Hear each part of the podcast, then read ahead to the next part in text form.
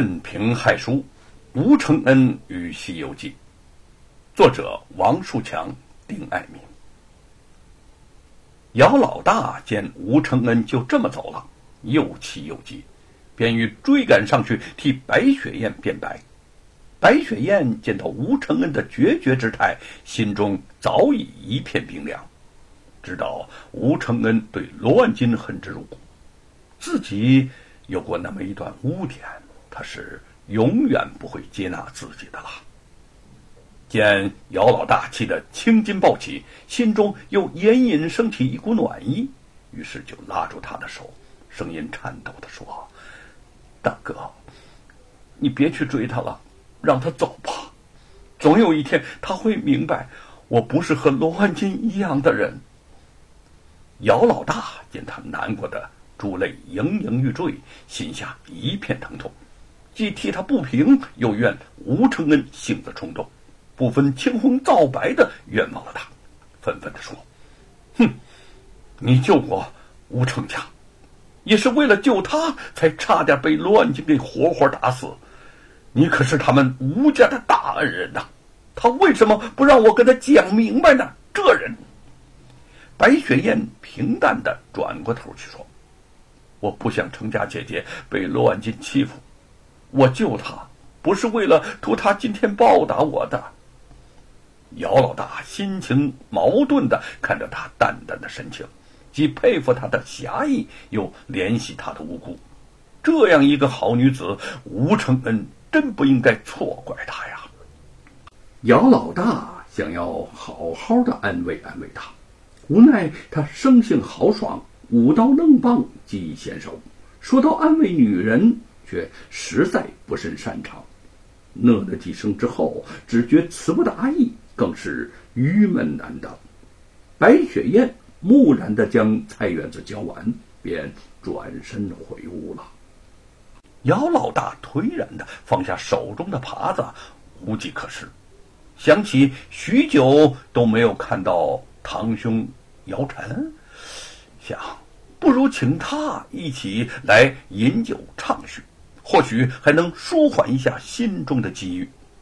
当下，姚老大就来到了县衙，冲着里面高喊：“堂兄，堂兄啊，我找你来了！”随着喊声，那县衙中的师爷姚晨就走了出来。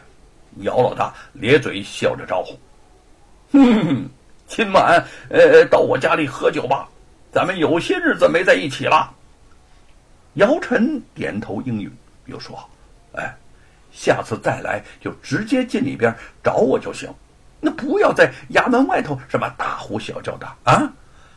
姚老大连连摆手。哼哼，我哼，我不想往你那个里边走，冤鬼太多了。我劝你呀，回家种田算了。姚晨笑了笑说：“我呀，我得靠这月俸养家糊口，要不是当这个师爷，你嫂子和侄子怎么活呀？”姚老大被他说的是无话可回，讪讪一笑，转身离去。当晚从县衙当值完，姚晨便来到姚老大家中，两人各怀心事儿，觥筹交错，都喝了不少。转头望去，白雪燕在离他们不远的地上手捧《西游记》在端看。姚晨酒意上涌，想起姚老大年逾四旬，尚未成家，于是就冲白雪燕努了努嘴，压低声音说。哎这个姑娘不错啊！你们那个姚老大被他勾起心事儿，心中酸苦怜惜交织在一起。他呀是个可怜人，全家被严嵩给害死了，又被人贩子拐卖给罗万金做了几年小妾，福没有享受到，却差点被罗万金给活活打死。我救了他，跟着我练武，算是我的徒弟。您呐，又不是不知道我的年岁。他生怕姚晨再接着劝说，赶快转移话题儿。得了，别说我的事儿了。哎，我给你说件有意思的事儿吧。你看啊，看到那本书没有。吴承恩写的叫做《西游记》，现在全线轰动，大家都争抢着呃手抄这部奇书，一睹为快。你知道书中猪八戒的原型是谁吗？啊？姚晨奇道：“猪八戒，啊，谁呀？”姚老大哈哈大笑：“哈哈哈哎呦，那呀，那个猪八戒他就是我。”你，你，你是猪八戒？姚晨先觉得好笑，随即想起白天那个罗万金来到县衙这事儿，不由得叹了一口气儿。哼，你还笑呢？你不知道吴承恩的祸事就要到了，他马上就要因为这本书要倒霉了。本来正在。凝神细看《西游记》的白雪燕听到此话，身子忽然那么一颤，清澈的眼波猛地向姚晨投去，目中既惊异又担忧。姚老大也是一愣：“嗯，他要倒什么霉了？”姚晨发觉自己无意中多了口，马上遮掩道：“官府里的事儿不能随便说。”姚老大哪顾得上这些？说你你快跟我说，我和吴承恩那是好弟兄，我不能眼睁睁的看他出事不管呐。姚晨见他发急，压了一口酒，想想他是自家亲戚，说给他，呃也无妨。于是呢，就慢慢的说道：“今天上午啊。”那个卢万金亲自到县衙里把吴承恩给告了，说他在书中辱骂他和什么那个严嵩了，要衙门把吴承恩抓起来治罪。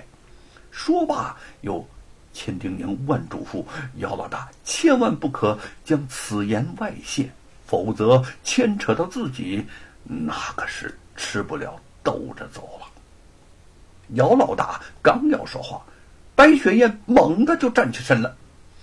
罗万金又要害吴承恩，不行，我得给他送信儿去。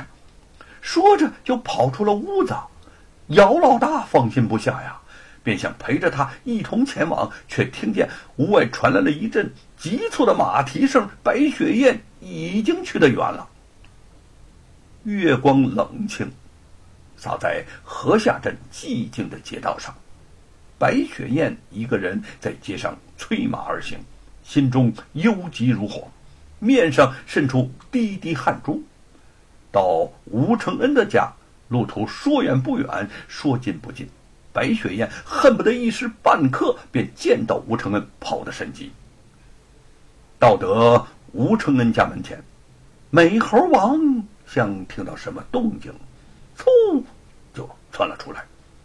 吴承恩不知道门外出了什么事儿，也随后而出。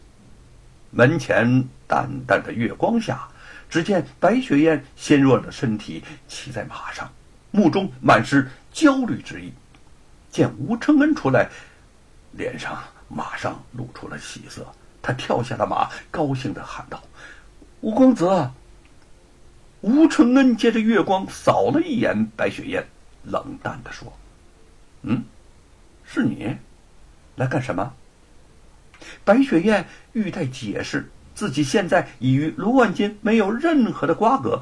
吴承恩也冷冷的说：“我可不想与你有什么干系，你快走吧。”说着就要抱起美猴王，转身欲走。